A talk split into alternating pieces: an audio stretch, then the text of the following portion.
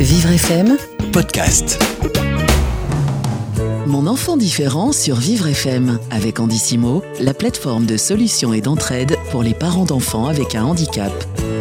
Et deux fois par mois, nous retrouvons Anis Farcoa pour Mon Enfant Différent. Bonjour Anis. Bonjour Carole. De quoi parlons-nous aujourd'hui? Bah aujourd'hui, je vous propose de, de vous présenter le centre de ressources Rhône-Alpes, euh, qui est représenté par Hélène Béchard, qui est directrice adjointe, et Mireille Lemaheu, qui est responsable associative et maman d'un jeune homme de 32 ans atteint de TSA, donc trouble du spectre autistique. Bonjour à toutes les deux. Bonjour. Bonjour, bonjour. Alors je vais commencer avec vous, euh, Mireille. Quand on parle de TSA, on parle de quoi exactement? Eh bien, on parle en général de troubles du neurodéveloppement et il apparaît à l'âge de 3 ans et, il entraîne des problèmes d'adaptation sociale en général. Et on peut dire qu'il y a deux signes principaux qui sont une altération qualitative de la socialisation comme euh, l'incompréhension des codes de communication, le manque de réciprocité sociale et aussi des intérêts restreints, répétitifs et souvent stéréotypés.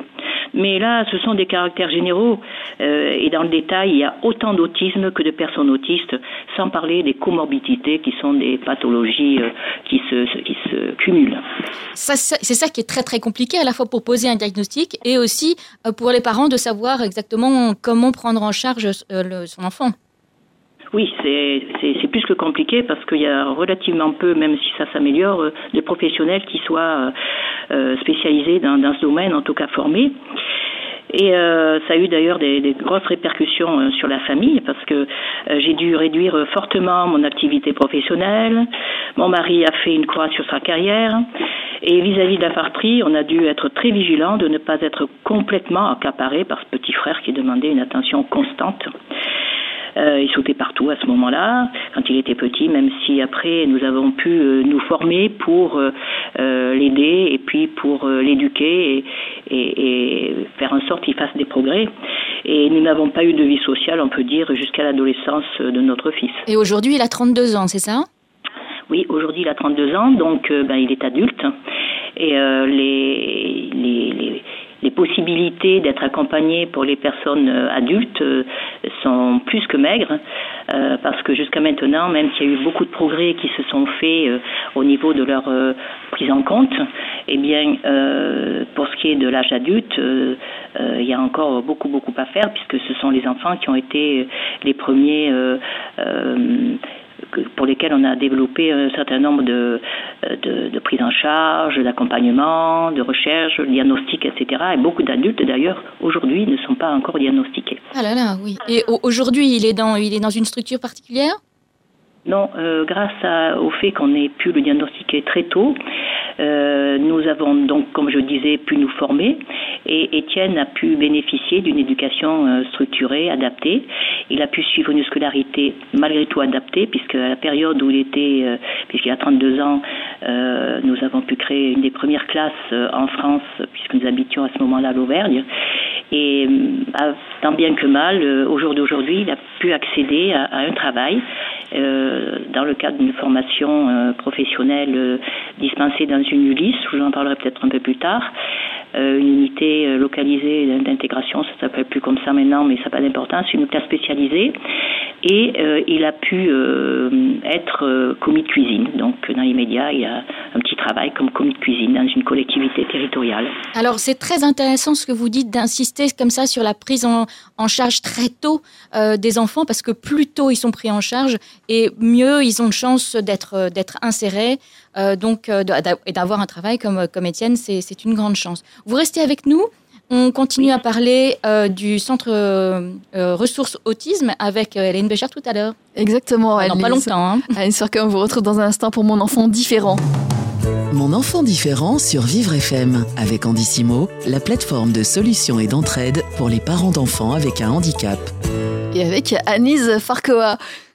Oui, absolument. Et, et avec nos, nos deux intervenantes, Hélène Béchard et Mireille Le- Lemaheu, qui sont avec nous euh, par téléphone. Alors, Hélène Béchard, ce que nous a décrit euh, euh, Mireille, euh, ça vous parle forcément parce que vous êtes en contact euh, au quotidien avec les familles. Euh, quelles sont les principales activités du centre de ressources autisme?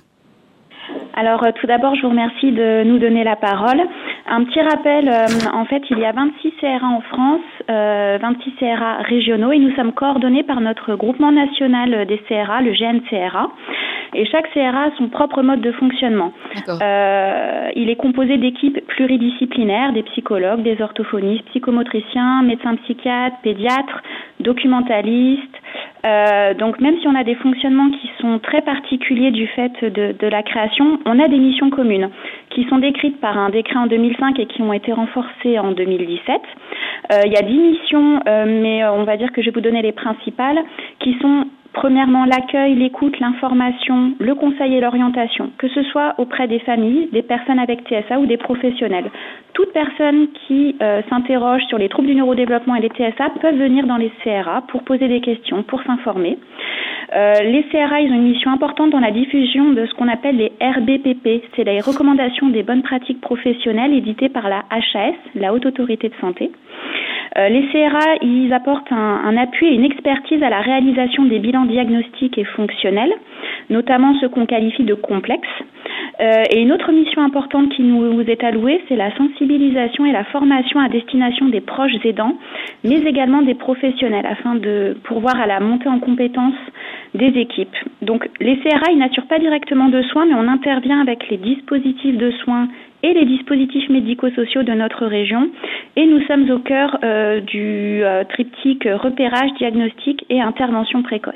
Et est-ce que c'est aussi le, rôle du CRA de, euh, de, trouver un établissement? Parce qu'on le sait, hein, les familles, d'ailleurs, Mireille nous l'a dit, les familles sont quelquefois, souvent démunies et ne savent pas quelle structure peut être adaptée à leur enfant. Est-ce que c'est est -ce c'est votre rôle aussi?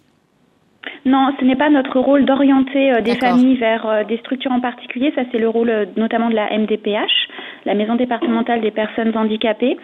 nous, par contre, on est un appui auprès de ces structures médico-sociales et de ces équipes qui sont en demande de formation ou d'appui par rapport au TSA parce que toutes ne sont pas spécialisées dans la prise en charge des personnes avec TSA et le CRA est à leur côté pour les aider dans leur professionnalisation.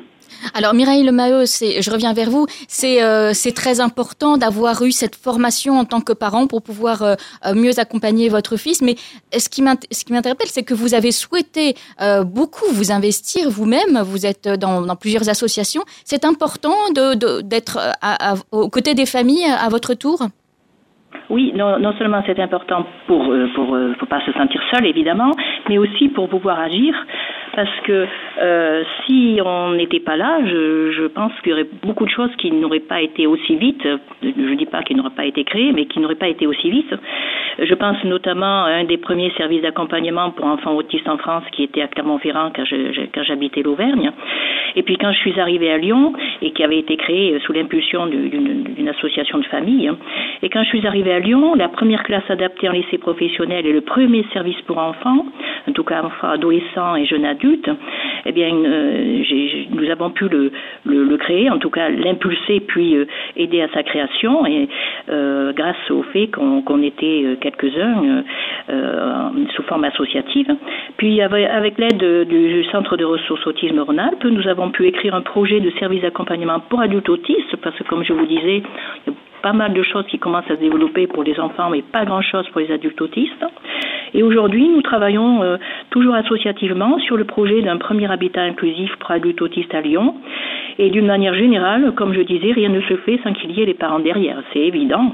Bah, c'est évident parce que les parents connaissent leurs enfants et savent euh, le, mieux euh, ce qu'ils Absolument, ils les connaissent, ils savent, ils, ils voient qu'il y a qui avait en tout cas pas grand-chose et qui a besoin de, créer des choses complètement adaptées, notamment avec euh, les progrès euh, qu'on a pu observer euh, du fait qu'ils avaient une éducation structurée, une éducation après diagnostic vraiment adaptée à leurs progrès. Et je, pourrais noter que depuis la création du centre de ressources autisme Rhône-Alpes à Lyon, ben, nous nous sentons vraiment très soutenus, ce qui était une urgence puisque cela fait dix ans et, et depuis dix ans on se sent vraiment soutenu. On a, et vous travaillez, euh, voilà, vous travaillez en vraiment en étroite collaboration. Euh, écoutez, je vous remercie beaucoup d'être intervenu ce matin sur euh, sur Vivre FM. vous nous tenez au courant pour l'habitat inclusif? Vous, revenez vers nous très vite. Merci beaucoup. Bonne journée. Bonne journée, merci. Merci à vous deux et merci à vous aussi, Anis Farcoa. On, se retrouve dans 15 jours. Dans 15 jours pour mon enfant différent. Vivre FM, podcast.